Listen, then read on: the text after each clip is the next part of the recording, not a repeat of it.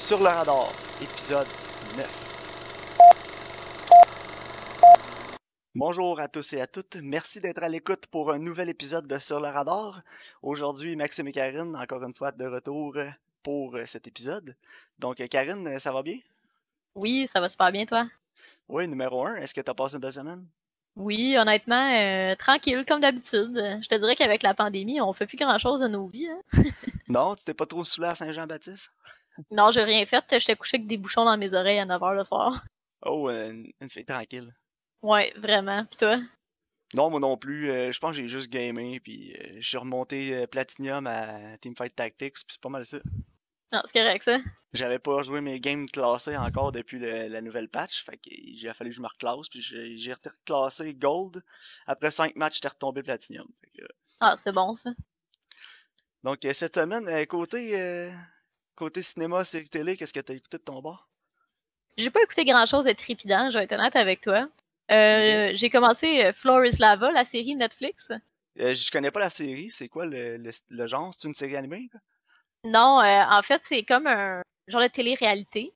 Un peu comme à la Wipeout, où c'est des genres de courses à obstacles. Mais en même temps, c'est comme mélangé avec un escape room. Donc, c'est des gens qui s'inscrivent, ils vont en équipe. Dans le fond, il faut que l'équipe réussisse à sortir de la pièce le plus rapidement possible. Sauf que le sol, c'est comme de la lave. C'est comme le jeu quand on était enfant. Là. Ouais, ouais, exact. Donc, c'est ça, c'est exactement ce principe-là, mais mis dans une espèce de parcours à obstacles. C'est sûr que c'est pas du grand art, on va s'entendre, mais c'est très divertissant. Et moi, j'aime ça écouter ça quand je dîne, parce que justement, tu sais, je travaille de la maison en ce moment, je suis assez chanceuse, donc euh, quand on dîne, on met ça, ça s'écoute facilement, puis je peux retourner travailler, même si, mettons, je finis pas l'épisode ou quelque chose, euh, c'est pas, euh, c'est pas dramatique. Je suis pas obligée d'être super investi. OK. Fait que, le recommanderais-tu juste pour. Oui, si vous cherchez quelque chose de léger puis divertissant, honnêtement, c'est très drôle. Oh, parfait. Moi, euh, j'ai terminé Brockmire. J'ai adoré la série. La saison 1, j'étais un petit peu moins certain. La 2, je l'ai adoré. La 3, je pense que c'est ma préférée. Puis la 4 aussi. La saison 4, euh, c'est quelque chose. C'est, elle se passe comme dans 2030, là, un peu dans le futur. Là. Puis euh, non, ils ont aussi calé pas mal d'affaires qui se passent cette année, en 2020, sans le savoir. Là. Fait qu'il y a comme un petit aspect prémonitoire dans l'émission que j'ai trouvé assez comique. Là. Mais euh, non, c'est une bonne critique de la société les deux dernières saisons, je te dirais. Puis euh, la direction où on s'en va. J'espère qu'on s'en va pas là, c'est ça fait peur un peu. ouais. Hein. Puis aussi, euh, j'ai commencé la série Love Life sur Prime Video avec Anna Kendrick. J'écoute ça avec ma femme. Puis non, c'est léger, là. c'est le fun. Ça révolutionne pas le genre, mais c'est agréable. Ça me fait penser un petit peu à Modern Love que j'avais déjà conseillé. Là. Donc, ah, c'est intéressant. Ouais, si les gens filent pour écouter quelque chose d'un petit peu plus light, là, cette série-là, euh, ça se porte bien. 10 épisodes de la saison 1. Puis ce que j'ai vu, il va y avoir une saison 2 aussi. Ah, parfait. Sans plus tarder, on va y aller avec les critiques de nos deux recommandations de cette semaine qui étaient faites par moi. Donc, on avait The Favorite comme film plus récent qui a été réalisé en 2018 et Foxcatcher qui été sorti en 2014. Euh, Karine, je suis très intrigué d'aller à la discussion de Foxcatcher, mais on va quand même, à notre, comme à notre habitude, commencer par le film plus récent, euh, The Favorite. Donc, euh, pour le premier film cette semaine, The Favorite, réalisé en 2018 par Yorgos Lantimos, qui met en vedette Olivia Colman, Emma Stone et Rachel Weisz. Euh, le film se déroule en 1711, puis on suit euh, la reine d'Angleterre, euh, reine Anne, qui est jouée par Olivia Colman dans le film. Elle devient malade, elle va demander de l'aide à Sarah, qui est jouée par Rachel Weisz, pour l'aider avec les décisions importantes du pays. Elle va apparaître dans l'histoire le personnage de Emma Stone, Abigail, qui est la cousine de Sarah. Puis tout le long du film, ben, il y a comme une espèce de petite guerre qui s'installe entre les deux pour savoir qui va avoir le plus de pouvoir aux côtés de la reine. Puis euh, j'en dirai pas plus que ça. Ouais, non, je veux pas qu'on rentre dans les spoilers parce que l'histoire apprend vraiment des tourneurs qui est intéressante. Oui, exactement. Donc, euh, comme à l'habitude, euh, le film le plus récent, on va éviter les spoilers pour pas rien vous gâcher. Mais mon, je vais y aller avec mon impression initiale du film. J'ai beaucoup, beaucoup aimé le film. toi, Karine? Ouais, moi aussi, j'ai vraiment aimé ça. OK. Euh, qu'est-ce que tu as le plus aimé du film?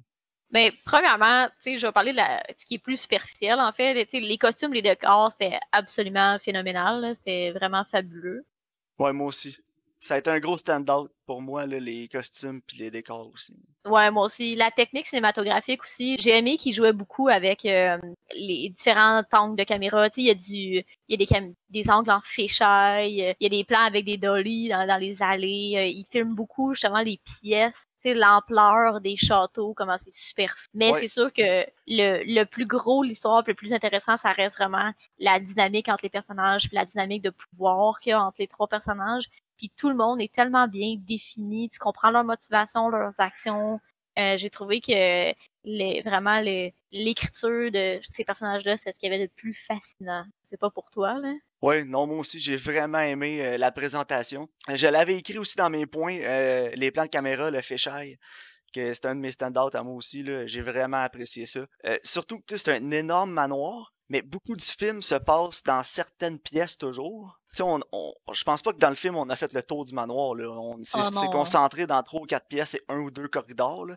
Mais Ouais. l'aspect fisheye, là, qui, qui englobe exact tout le corridor au complet pour qu'on comprenne l'ampleur puis la grandiosité de puis l'excentricité aussi là qu'il y avait dans ces manoirs là j'ai adoré ça les décors c'est phénoménal là.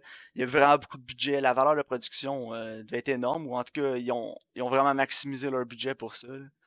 Ah ouais, Euh, non, c'est incroyable. hein. les scènes à l'extérieur aussi quand ils vont faire euh, du tir aux pigeons en fait pas pigeons d'argile parce que c'est des vrais pigeons qui tirent Ouais. euh, là, ça aussi, j'ai euh, j'ai vraiment apprécié les plans à l'extérieur. Puis même si on est dehors, puis c'est grand, ça a l'air vaste, c'est un domaine, il y a quand même un petit sentiment de claustrophobie. Puis c'est ça que j'ai aimé le plus dans le film, je pense, de la réalisation, c'est que malgré la grandeur du manoir, la grandeur de l'extérieur, c'est toujours un petit sentiment de claustrophobie que le film est toujours relié autour des trois personnages principaux. Puis ça, j'ai vraiment apprécié ça. Il y avait un petit côté un peu claustrophobique aussi avec le, l'espèce de corridor secret pour se rendre à la chambre de la reine. Puis ça ajoutait beaucoup de tension dans le film. Non, c'est ça. C'est comme un film en huis clos dans un espace qui est extrêmement vaste. Mais je trouvais que ça représentait aussi un peu la pression que tous ces personnages-là ressentaient. Parce que tu sais, pas, il y a des secrets, puis il y a beaucoup d'importance dans ce qu'ils font. Donc, c'est toute la pression aussi qui ressentent sur eux, qui pèse sur eux. Là. Ouais, non, c'est vrai. Puis euh, je vais te demander ce que t'as trouvé le film drôle aussi, parce que surtout au début du film, là, l'humour, moi j'ai ri fort à quelques endroits. là. Ouais, moi aussi, j'ai trouvé ça drôle. euh. Mais c'est Yargos Antimos, il est comme ça. hein. Autant quelque chose est comme, tu sais, dur émotionnellement ou troublant, en même temps, c'est comme drôle. Tu sais, il y a vraiment une, une manière d'amener euh, ses, ses points de vue et ses opinions. J'ai trouvé aussi que c'était un peu comme une espèce de satire du Moyen Âge. J'avais l'impression qu'il se moquait beaucoup de la bourgeoisie. Là. Ouais, ben justement, j'écoutais le film avec ma femme, puis euh, j'ai dit aussi à un certain point dans le film, j'ai dit, trouves-tu que c'est tellement exagéré, là, mais il niaisait beaucoup la monarchie, mais surtout le traitement des hommes qui était fait pendant la monarchie. Puis honnêtement, là, c'était un film, j'ai trouvé qu'il y avait un gros aspect féministe dans le film. Je sais pas pour toi, là, Ouais. il y avait un gros message Oh oui. féministe, là, parce que les femmes sont toutes en pouvoir, les femmes dominent tous les hommes dans ce film-là. Puis tous les hommes sont présentés comme des sous-fifres. Ils sont ultra maquillés beaucoup plus que les femmes avec les perruques, le gros maquillage blanc, le fort à joues, le fort à paupières. Puis les femmes leur, le dit aux hommes aussi dans le film. là, le personnage d'Emma Stone, une fois, elle le dit. Elle, elle enlève le maquillage d'en face de l'homme. Puis tout, quand aussi euh, deux personnages masculins se parlent, puis il y en a un qui dit euh, A man must be pretty. Un homme doit être joli. C'est vraiment pas la même définition de masculinité qu'on a aujourd'hui. Non, c'est ça, les mœurs, c'était vraiment différentes. là. J'ai adoré ce, la, tout l'aspect euh, de ce film-là. là. J'ai vraiment trouvé ça bon. Mais c'est ça. Puis tu sais, même le personnage de Nicolas Hoult, euh, je trouvais que justement, il était vraiment bien défini dans ses actions puis comment il agissait. En même temps, je prenais un peu pour lui dans le film parce que c'est, je trouvais que ses, ses intentions, c'était les meilleures d'un côté moral. là. Ouais, moi aussi. Mais en même temps, il agissait, mais tu sais, il agissait vraiment pas de façon euh, gentleman avec euh, le personnage, avec Abigail, le personnage d'Emma Stone. Non. Il voulait vraiment arriver à ses fins, mais en même temps, ses fins sont plus nobles que mal tous les autres personnages dans le film. Non, c'est ça, exactement. Mais en fait, ce qui est intéressant dans ce film-là, justement, c'est que tout le monde agit selon leur propre centre d'intérêt. Il y, a personne qui est comme Ah, on va on va prendre une action pour le greater good. Là. D'un sens, tout le monde veut l'avoir. Ils ont un but, puis je veux pas donner de spoiler ni rien, mais ils ont un but, puis ils veulent y arriver, puis ils sont comme prêts à tout pour y, y arriver. Puis euh, un des plus gros aspects du film, encore là, on se répète de semaine en semaine, mais les performances. Les performances Ah, c'est incroyable. Extraordinaire. Moi, Ouais. euh, je suis un gros, gros, gros fan de Olivia Colman, en partant. Euh, je Ouais, l'avais vu aussi. dans Broadchurch, puis je l'ai adoré là-dedans. Je l'ai vu dans plusieurs séries britanniques, là. Puis j'ai toujours adoré cette actrice-là, mais après sa performance dans ce film-là, elle a gagné la, le, le score de la meilleure actrice principale aussi pour ce rôle-là. Puis c'est totalement mérité. Là. Pour vrai, c'est une des meilleures performances que j'ai vues des cinq dernières années par une actrice. Ouais.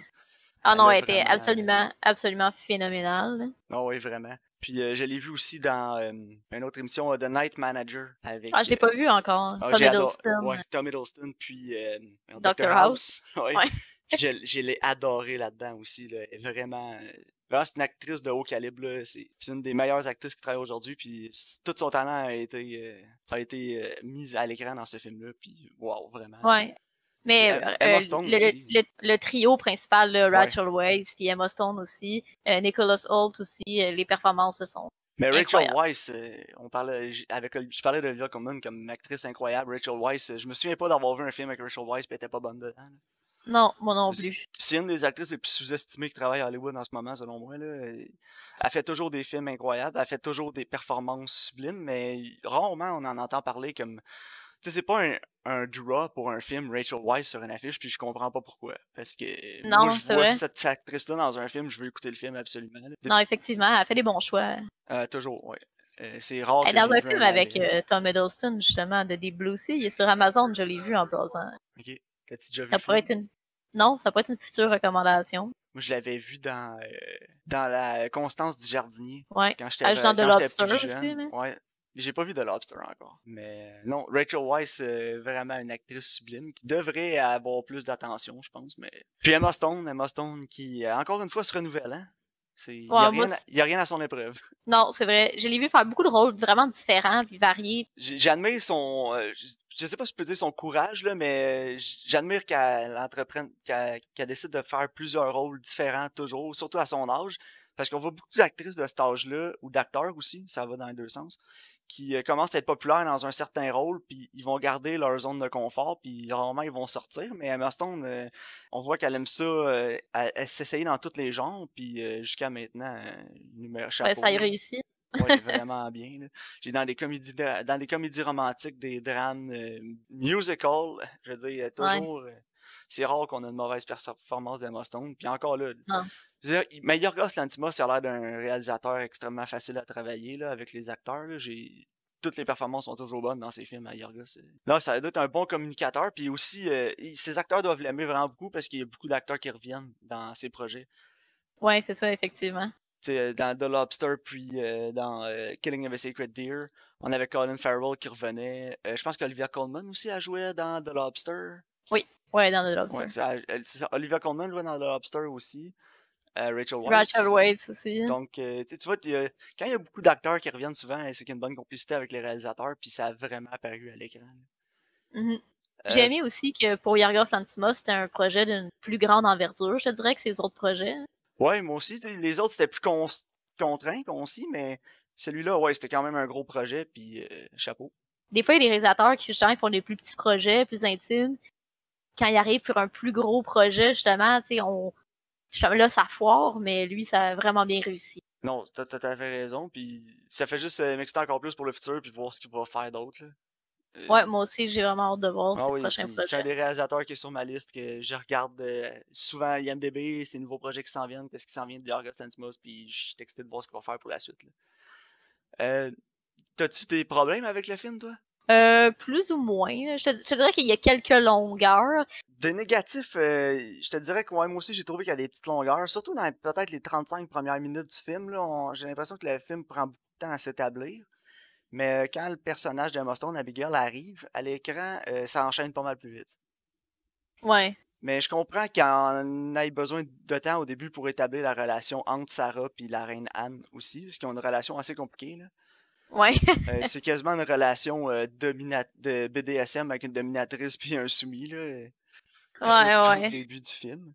Mais non, les petites longueurs peut-être. Mais en- dehors de ça, euh, je veux dire, le, le film dure deux heures. Il aurait peut-être pu trimer 10 minutes, mais au- à droite, à gauche, mais en même temps, euh, non. Non, le- ça, ça passe quand même bien. Là. Ouais, non, je- c'est ça, je Je me suis pas pas ennuyé. Non, c'est ça. c'est ça. Donc, on s'est pas ennuyé. Puis, euh, non, il y a vraiment des bouts très drôles aussi. L'humour est plus présent au début du film. Plus ça avance, moins il y en a, je te dirais. Ouais. Mais euh, il y a une scène de danse qui est assez hilarante. Puis, euh, non, honnêtement, j'ai vraiment pas beaucoup de problèmes avec le film. Là. Non, moi non plus. J'ai trouvé que c'était vraiment original puis c'était rafraîchissant. Ouais, moi aussi. Puis ça faisait longtemps que j'avais pas vu justement un film plus d'époque comme ça, qui était réalisé de cette façon-là. Euh, ça m'a fait penser par moments des scènes à Barry Lyndon. Ouais. Avec. De euh, Ouais. Parce qu'il y a des scènes vraiment que ça a l'air des tableaux de, de la Renaissance ou du médiéval. Là, de... Donc, il y a vraiment des scènes, là, des plans, surtout quand il y a euh, le personnage de Nicholas Holt qui est sur le divan avec son opposant. Là, qui... Mm-hmm. Les deux sont un, un à chaque opposé du divan, mais on aurait vraiment dit un tableau. Là, puis il y a des aspects comiques aussi, avec le canard dans les mains. le canard, as-tu vraiment besoin d'être là? Puis les 17 lapins. c'est le canard le plus rapide de l'Angleterre. après ça, la course de lobster, mais je veux dire, ah. c'est l'humour étrange et un peu ludique de Yorgos Lanthimos qu'on aime ou on n'aime pas. Moi, j'adore. Moi aussi, j'aime ça. C'est un film euh, qui est d'époque, mais c'est aussi un film qui est basé sur la dynamique entre les personnages, puis vraiment la psychologie de ces personnages-là, puis je trouve que c'est ça qui en fait la force. L'histoire aussi est, centrée vraiment sur les, les euh, motivations des personnages. Fait que tout passe par les personnages. Pour ça, ça prend des bonnes performances, puis tout est là, tout est au rendez-vous dans ce film-là. Ouais, vraiment. Donc, euh, après l'avoir écouté, j'avais peur, honnêtement, de l'écouter parce qu'il y avait tellement eu de hype autour du film, j'avais vraiment peur d'être déçu. Parce que ça arrive, ça arrive quand même souvent là que je me fais over-seller un film, puis que je l'écoute, j'étais comme, ah, ouais, tu sais. Mais non, moi aussi. Euh, le film euh, a vécu à la grandeur de ses attentes. Donc, j'en suis extrêmement satisfait. Ouais, moi aussi. Donc, euh, moi, je donnerais un solide 9 sur 10. Là. Ouais, moi aussi. 9, 9.5, quasiment à 10. Faudrait que je le réécoute là, pour voir si j'irai jusqu'à 10. Mais pour l'instant, 9, 9.5, euh, je, me, suis assez confiant avec ma note. Ouais, moi aussi, 9. Ok, on va enchaîner avec euh, la discussion sur Foxcatcher maintenant. Ouais. Que j'ai extrêmement, extrêmement hâte de faire avec toi. Et j'ai plus hâte de discuter de, Fox, de Foxcatcher avec toi que je pense que de voir tes recommandations qui m'intriguent tout autant. Ah! Donc, euh, Foxcatcher, réalisé par euh, Bennett Miller, qui met en vedette Steve Carroll, Channing Tatum et Mark Ruffalo, qui est l'histoire vécue euh, de deux frères, qui sont Channing Tatum et Mark Ruffalo dans le film, qui sont deux lutteurs olympiques, puis ils vont, Channing Tatum, son personnage, décide d'aller s'installer sur le ranch Foxcatcher, qui appartient à Steve Carroll, donc John E. Dupont dans le film, qui est un des qui fait partie d'une des familles les plus riches aux États-Unis le personnage de Steve Carell est un mégalomaniaque, égocentrique, fini, qui euh, veut absolument gagner une médaille d'or aux Olympiques par la lutte, il est obsédé par ça, décide de financer ça. Puis, euh, non, euh, à partir de là, tout part en vrac, tout part tout croche dans le film. Puis, c'est ça. On, va embarquer plus dans les spoilers, c'est certain. Il y a beaucoup de choses à parler, je pense, dans ce film-là. je vais y aller avec moi en premier, Karine, parce que je vais me garder un petit peu de suspense pour, pour ce que tu en as pensé. Ouais, attends, avant, je, vais amener un point qui est quand même intéressant. Mais oui, ce que je veux dire, c'est que c'est deux films avec des dynamiques de pouvoir. C'est des trios de personnes avec une dynamique de pouvoir, sauf que la dynamique de pouvoir est différente dans les deux films. Oui, euh, oui, j'ai remarqué ça quand j'ai commencé à écouter le Foxcatcher, j'ai fait « Oh mon Dieu! » J'ai peut-être, j'avais, j'ai vraiment pas pensé en plus en suggérant les deux films. Puis euh, j'étais bien au fait de l'histoire de The Favorite, même si je l'avais jamais vu. Puis Foxcatcher, je l'avais déjà vu avant, puis je l'avais beaucoup apprécié.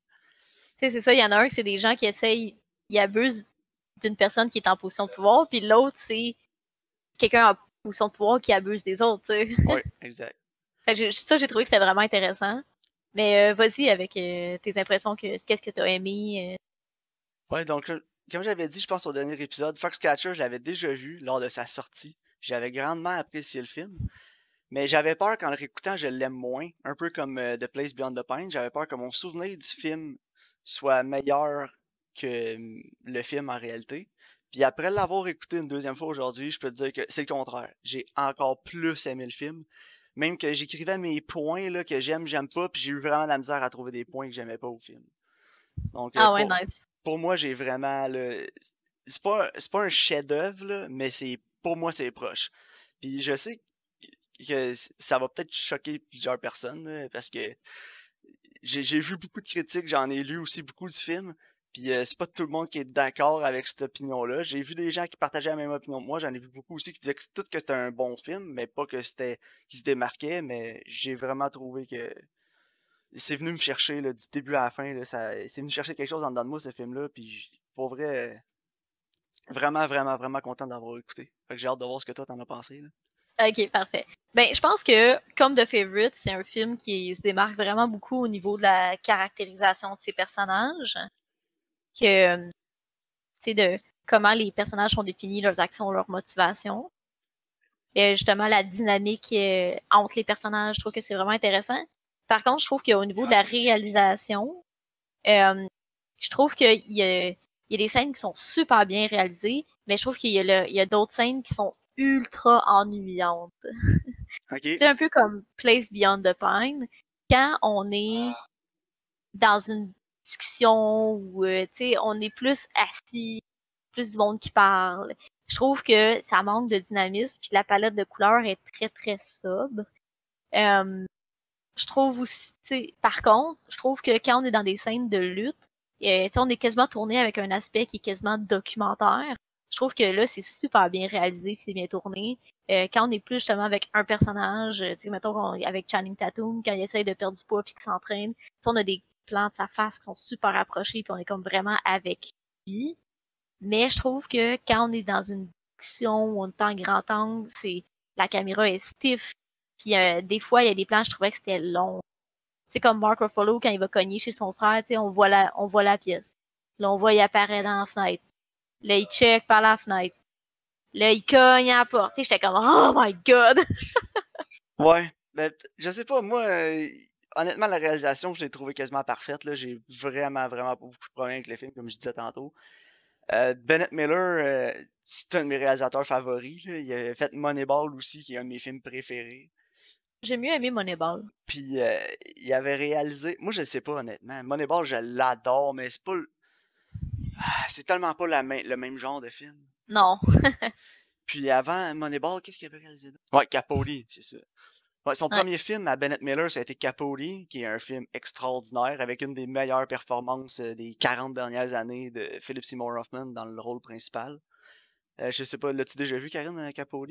Non. Oh, ça, ça va être une incroyable recommandation. Ouais, hein? Puis je l'aime, euh, Philip Seymour Hoffman. Ah, moi aussi. Ça a brisé mon cœur quand il est décédé, honnêtement. Ouais, moi aussi. C'était un de mes acteurs favoris, mais on s'égare. Donc, euh, les réalisateurs de Moneyball, Capote, et là, Foxcatcher, qui est trois films que j'adore. Je m'excuse, Capote, c'est pas son premier, c'est son deuxième. Son premier, c'est The Cruise, que j'ai pas vu. Non, moi non plus. Mais euh, Foxcatcher, c'est la tension dans le film, là, de la première scène à la dernière euh, j'avais un sentiment de malaise dans mon ventre, là. Puis tout le long du film, c'était là. Puis je pense que c'est pour ça que je suis moins d'accord avec toi sur l'aspect que tu as dit des fois les scènes ennuyantes, là, parce que même si on a une scène en grand angle, avec, à chaque fois que le personnage de Steve Carell est à l'écran, il y a tellement un gros sentiment de malaise. Là. Mm-hmm. Puis, ouais, mais je disais plus ça. je disais plus ça dans le sens que certains plans, j'ai trouvé un peu trop longs. Ouais. La, caméra, elle linger sur quelque chose. Ouais, elle restait peut-être un peu. Ouais. Je comprends le point, mais des, des fois, je suis comme, OK, OK, là. Je veux savoir qu'est-ce qui va se passer.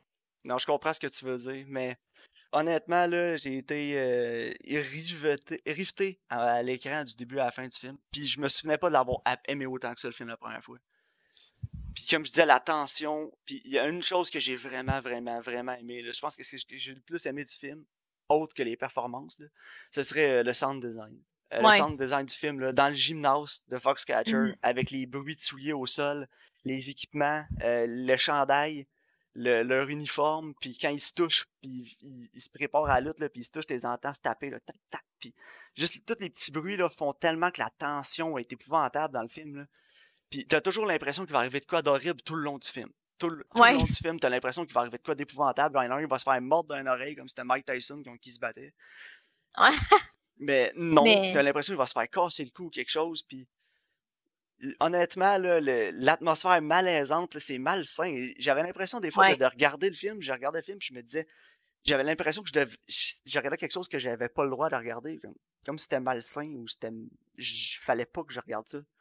Ouais, mais tu sais l'expression le que t'es comme une mouche sur le mur, là, Ouais. En train de regarder quelque chose. Ouais, c'est vraiment le, le feeling qu'on a, là. Puis autant Steve Carell est incroyable dans le film, je pense que Channing Tatum est encore meilleur. Mark Euh, Ruffalo aussi. hein. Ouais, Mark Ruffalo, il était. il- Tout le long du film, là, je me disais, ah, Steve Carell, c'est le meilleur du film. Après ça, ah, Channing Tatum. Après ça, je me disais, ah non, c'est Mark Ruffalo. Ouais. Ah non, c'est.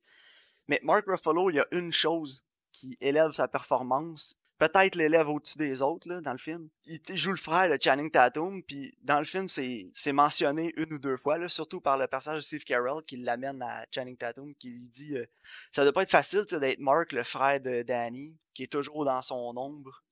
Puis que peu importe ce que tu fais, tu as gagné une médaille d'or, mais t'es encore dans l'ombre de ton frère, puis personne te voit. Mais le personnage de Mark Ruffalo est au courant de ça. Mais il dit Ouais. jamais, il, il dit jamais explicitement à son frère, mais il est toujours là pour lui, il prend toujours soin de lui, puis tu le sais qu'il sait que son frère trouve ça dur d'être dans son ombre tout le long du film, puis il fait tout ce qu'il peut pour pas que son frère se sente comme ça, le plus possible. Mais Ouais.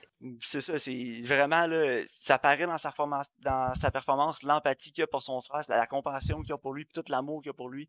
Ça passe tellement bien à l'écran, puis c'est là que Mark Ruffalo est étincelant. là.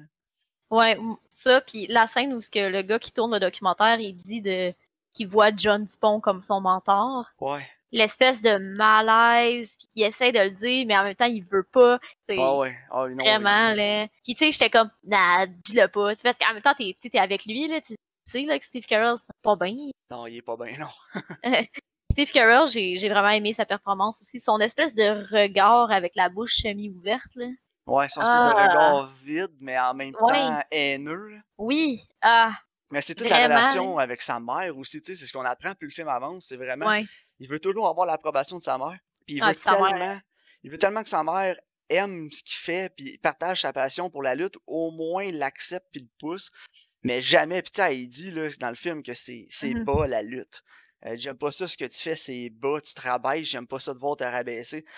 Non, c'est ça. Puis, tu sais, elle va le voir un moment donné, puis quand, il, quand lui, il tourne le dos à son élève, puis qu'il se couche à terre, c'est comme, ah, puis elle s'en va, là. Ouais.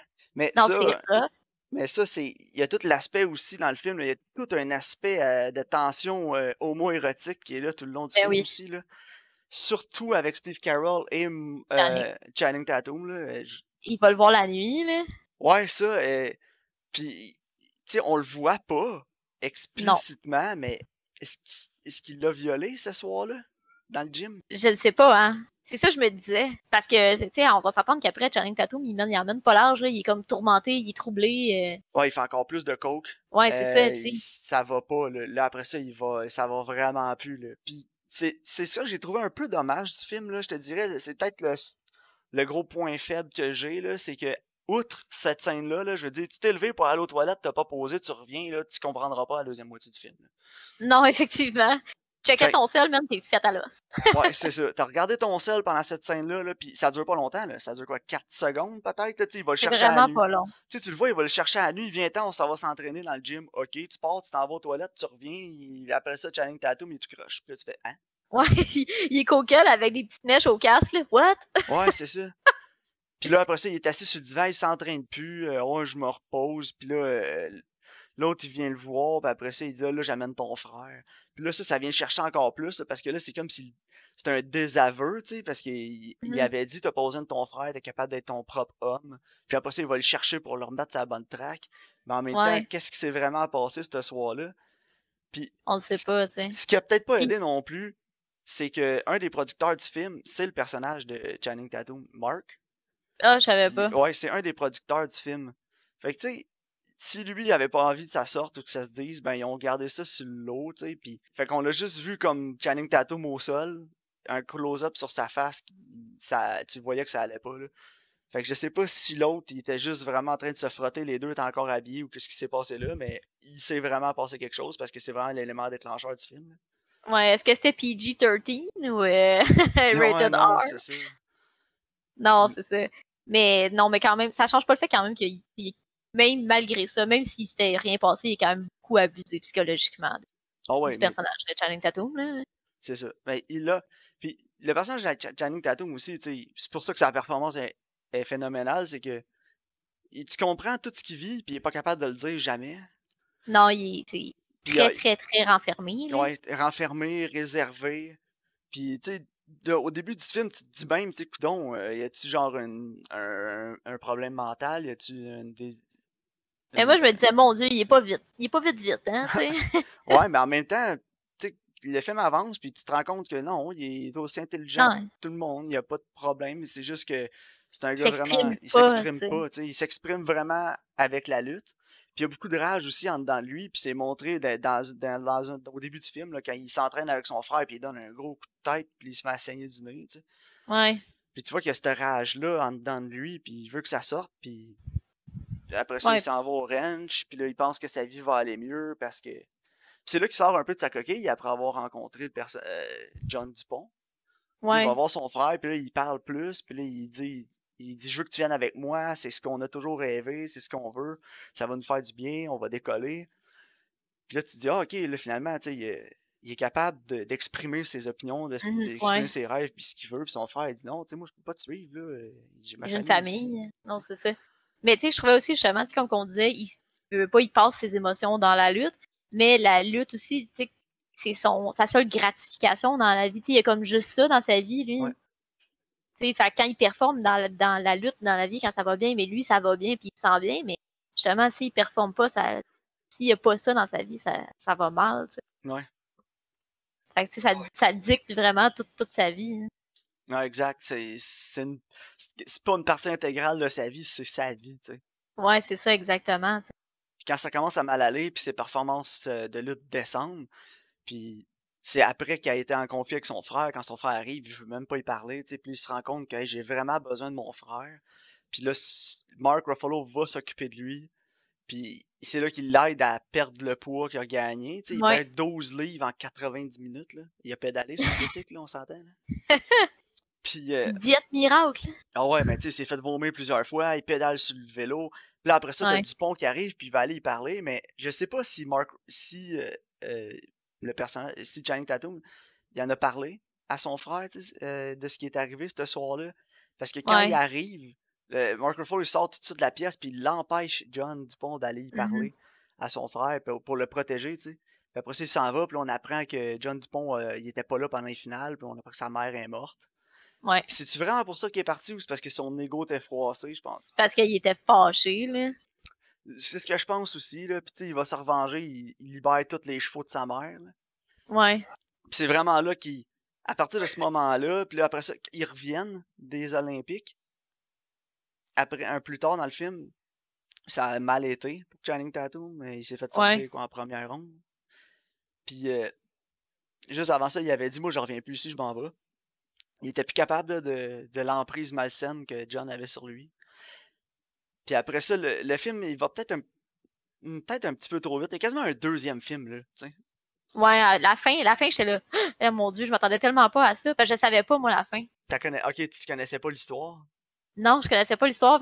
J'étais tellement surprise à la fin. Tu sais, je me doutais qu'il allait se passer quelque chose, mais je pensais pas que ça allait être d'une telle ampleur. Là.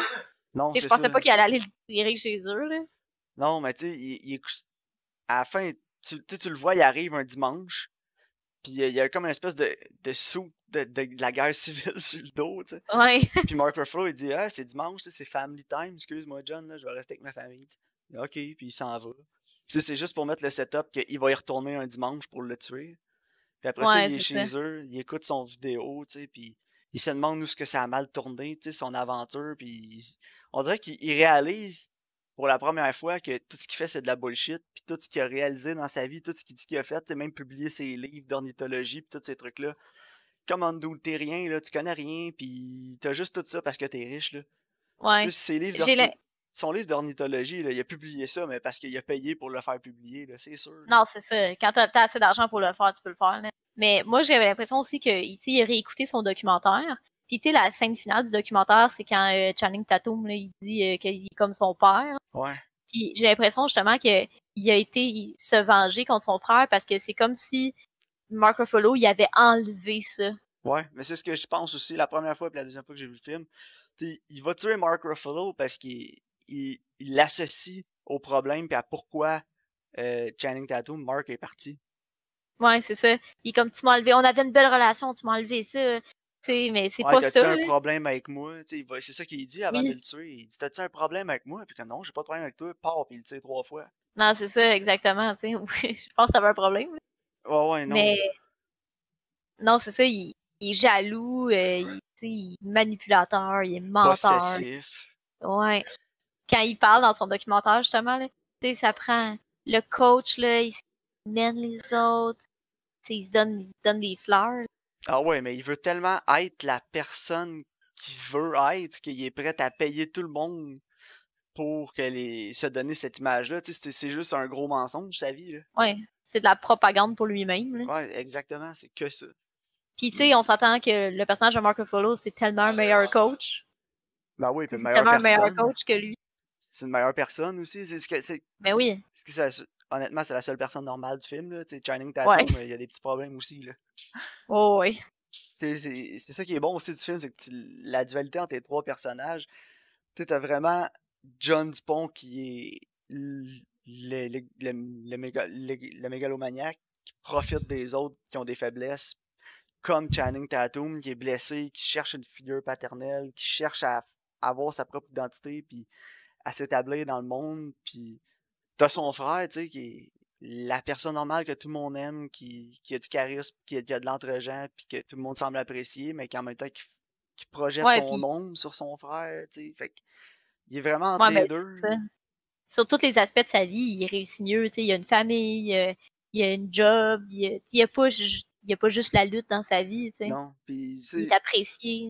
quand aussi Channing Tatum va voir John Dupont la première fois, quand il revient, il va voir son frère pour lui dire, tu viens avec nous, puis tout. Puis il va le voir à sa maison, il y a comme un petit, un petit barbecue, un petit dîner, de famille, ouais. Puis juste avant ça, on a vu Channing Tatum manger tout seul chez eux dans son appart sombre, puis genre, ça a l'air vraiment, euh, ça a l'air vraiment triste sa vie tout seul, là, tu sais. Ouais, c'est ça, exactement. Fait que on voit la dualité entre les deux, puis c'est pour ça, tu sais, qu'il a été attiré par John Dupont aussi, tu sais, il a vu un aspect, un aspect de famille, tu sais, aller chercher là-bas avec lui. Ben oui, puis ben, il voyait aussi du succès, puis tu sais, il voyait plein d'affaires, que, plein de choses qu'il n'y avait pas, puis justement, euh, de l'amitié avec euh, John Dupont, quelqu'un qui croit en lui, puis quelqu'un qui veut l'amener où ce que lui il veut aller, sais, Ouais. l'aider à réaliser ses rêves. Là. Puis euh, finalement, c'était le contraire. C'est John Dupont qui se servait de Channing Tatum pour essayer de réaliser ses rêves à lui. Ouais, c'est ça, exactement. C'est comme un oiseau de proie. Là. Ouais, exact. Euh, un autre petit point faible, peut-être, et plus j'y pense, là, il y a peut-être beaucoup de scènes de lutte. Peut-être Ouais. un peu trop de scènes de lutte. Tu sais, c'est bon, on le sait là, que c'est un film de lutte. Là. Mais tu sais, la lutte olympique, si tu trouvais pas ça déjà un peu bizarre avant, après avoir écouté ce film-là, tu trouves ça euh, définitivement très bizarre. Ouais, non, c'est ça. Mais il y a toute une technique, c'est vraiment laborieux, là. Ouais, c'est ça. Mais en même temps, c'est que le film, il- les scènes, il y a tellement des scènes qui sont présentées de façon euh, homo-érotique aussi dans le film, puis que ça rajoute encore plus de. de tu sais, que ça rajoute encore plus de côté, d'aspect étrange, tu sais, au film. Parce que la façon que les scènes sont réalisées. Puis le fait Ouais, a- ouais, a- puis, tu sais, le fait qu'il n'y a pas de musique non plus pendant ces scènes-là, euh, quand il n'y en a pas tout le temps. Ben, c'est rajoute- awkward, là. ben, c'est ça. Ça ajoute tellement de malaise là, qu'il n'y ait pas de son. Dans les- surtout les scènes d'entraînement, là, quand ils sont tout seuls au complexe de, de Foxcatcher, là, puis tu vois les deux gars en sueur en train de, de se battre en lutte olympique, puis juste le bruit que ça fait, c'est tellement malaisant, puis tu regardes ça, puis tu te dis, coudon, je, je devrais-tu regarder ça, tu sais? Ouais, non, c'était comme, Ah. ok. Non, p- mais pour vrai, j'ai fini le film, puis euh, honnêtement, j'ai été euh, estomaqué du début à la fin. là. Comme je te dis, le- j'adore les films là, qui vont me faire sentir un malaise comme ça. Là, puis tout le long du film, j'ai eu un gros, gros malaise. Là, puis honnêtement, euh, je pourrais pas être plus satisfait après l'avoir écouté. Ouais, non, c'était bon, j'ai pas détesté ça, mais tu sais, j'ai pas, euh, c'est pas dans ce que j'ai préféré. C'est moins mon genre aussi, mais j'ai trouvé que c'était très intéressant. Je vais y aller. Moi, euh, mettre le film sur 10, euh, j'irai avec un, euh, un 9.5. là. Ah ouais, ok, moi je suis à ma 7.5. Mais ça, c'est pas un Mais- film qui est pour tout le monde, c'est lent, c'est vraiment lent. C'est un film qui est froid Ouais. aussi. L'atmosphère est froide, les couleurs sont froides, la cinématographie, tout est froid. Ben, c'est pas pour tout le monde, mais je conseille quand même aux gens de l'écouter si c'est que pour les performances. Ouais, vraiment. Mais ça reste que l'histoire aussi est intéressante. Ouais, mais l'histoire, là, honnêtement, là, après ça, j'avais goût d'aller sur Amazon, là, puis d'acheter plein de livres documentaires sur ce qui s'est passé, puis tout pour essayer de comprendre, parce que c'est une histoire incroyable, pour moi qui est incroyablement fascinante, c'est de comprendre la psychologie de John Dupont en arrière, de ce qu'il a fait, pourquoi il a fait ça, qu'est-ce qui l'a amené là. C'est un personnage incroyablement complexe. Puis comme je te Mhm. dis, il y aurait quasiment un deuxième film qu'on pourrait faire juste à partir du moment où le personnage de Channing Tatum s'en va, puis que la mère à John Dupont meurt, de, la mort à la de la mort de la mère de John Dupont jusqu'à l'assassinat du personnage de Mark Ruffalo, il y aurait un film là, là, juste pour voir la déchéance là, de, de son personnage. Ah que ouais. Il était étrange avant, mais on dirait que le fait que sa mère soit morte avant que lui ait le temps de se prouver à sa mère, c'est, c'est vraiment ça qui, a été l'élément déclencheur dans sa tête puis qui l'a amené à. Je pense pas que ce serait arrivé si sa mère y avait donné son approbation avant de mourir. Ah non, prob- clairement pas, Mais là. en tout cas, c'est ce que le film laisse à croire. là. Donc, ça va terminer la discussion sur Foxcatcher. Euh, écoutez-le, honnêtement. Ou si vous êtes quelqu'un qui aime, qui aime beaucoup les performances d'acteurs, vous allez être servi pour ce film-là. C'est incroyable. En fait, avec les deux recommandations de cette semaine. Euh, Karine, euh, tes recommandations euh, Ouh, tu t'as donnes un peu hâte? d'in- Ouais, vraiment. Je suis vraiment intrigué. Donne-moi des indices, on va essayer de. Ah de ouais, ok. là, aux recommandations. là. Oh my god, ok. Ben, je avec le, le film le plus vieux, Ok, le plus vieux? entre 2007 puis 2012. Euh, c'est basé sur des bandes dessinées. Des bandes dessinées. Ouais. Ah, ça me dit vraiment quelque chose, mais je... Un C'est- acteur. C'est basé sur une bande dessinée canadienne. Ah, Scott Pilgrim vs. The World? Ouais. Oh, nice. Ouais, je pense que ça va faire une bonne discussion. Ça fait un bout que je vais le réécouter. J'ai un bon souvenir, mais j'ai peur que ça fasse comme avec euh, Place Beyond the Pine. Ouais. Mais Fait non, que- ouais, c'est une bonne idée. Ouais, puis en fait, parce que euh, quand j'ai écouté les films cette semaine, c'est des films qui sont justement plus, plus longs, plus. Tu sais, je voulais quelque chose qui était vraiment différent. Ouais, non, mais je ça, ça, ça va clasher vraiment avec tout ce qu'on a recommandé avant. C'est ça, je pense que ça, c'est right on. Ma recommandation de nouveauté, c'est sur Netflix. Peux-tu prendre un guess tout de suite? Tout de suite, là, c'est sur Netflix, Ouais. tu veux que je prenne un guess? Ouais. Parce qu'il y a plus qu'un film sur Netflix qui arrive. J'ai hâte de le voir, puis t'as hâte de le voir. On a toutes les deux hâte de le voir. Ça se passe à New York. À New York, les deux, on a hâte de le voir. Les réalisateurs, c'est des frères. Uncut Gems! Yes! Oh, Uncut Gems. Oh, ouais, oh, je l'ai Ouais. vu, hein? Tu l'as vu? Ah, tu Ouais. l'as pas vu, moi, encore? Ah. J'attendais le podcast pour l'écouter. Ok, ben, ben, go, go. Parfait. Ah, Uncut Gems. C'est tellement, là, magnifique comme film. Excellent. Ah, ouais. Donc, euh, pour le film le plus vieux, dans lequel on va entrer dans les spoilers, Scott Pilgrim vs. The World, il est disponible sur Amazon Prime. Et pour la nouveauté, Uncut Gem est sur Netflix. Mais j'ai bien hâte au prochain épisode, en tout cas. Ouais, moi aussi, Uncut Gem, je l'ai vu, là. Puis euh, j'ai hâte d'en discuter. Ouais, j'ai hâte Incroyable. qu'on en Scott Pilgrim, ça doit faire euh, 3-4 ans que je l'ai pas vu. Mais euh, Ah je me souviens oui? que j'avais, j'avais aimé ça, c'était rafraîchissant, puis c'était le fun. Eh, moi, je l'ai vu, j'étais au cégep. Mais non, donc, euh, Karine, à la semaine prochaine. Oui, à la semaine prochaine. Puis, euh, merci bon, aux auditeurs euh, d'être parmi nous à chaque semaine. Ouais, merci à tous d'être de retour encore à l'écoute cette semaine. Et on, j'espère vous avoir la semaine prochaine. Moi aussi. Merci.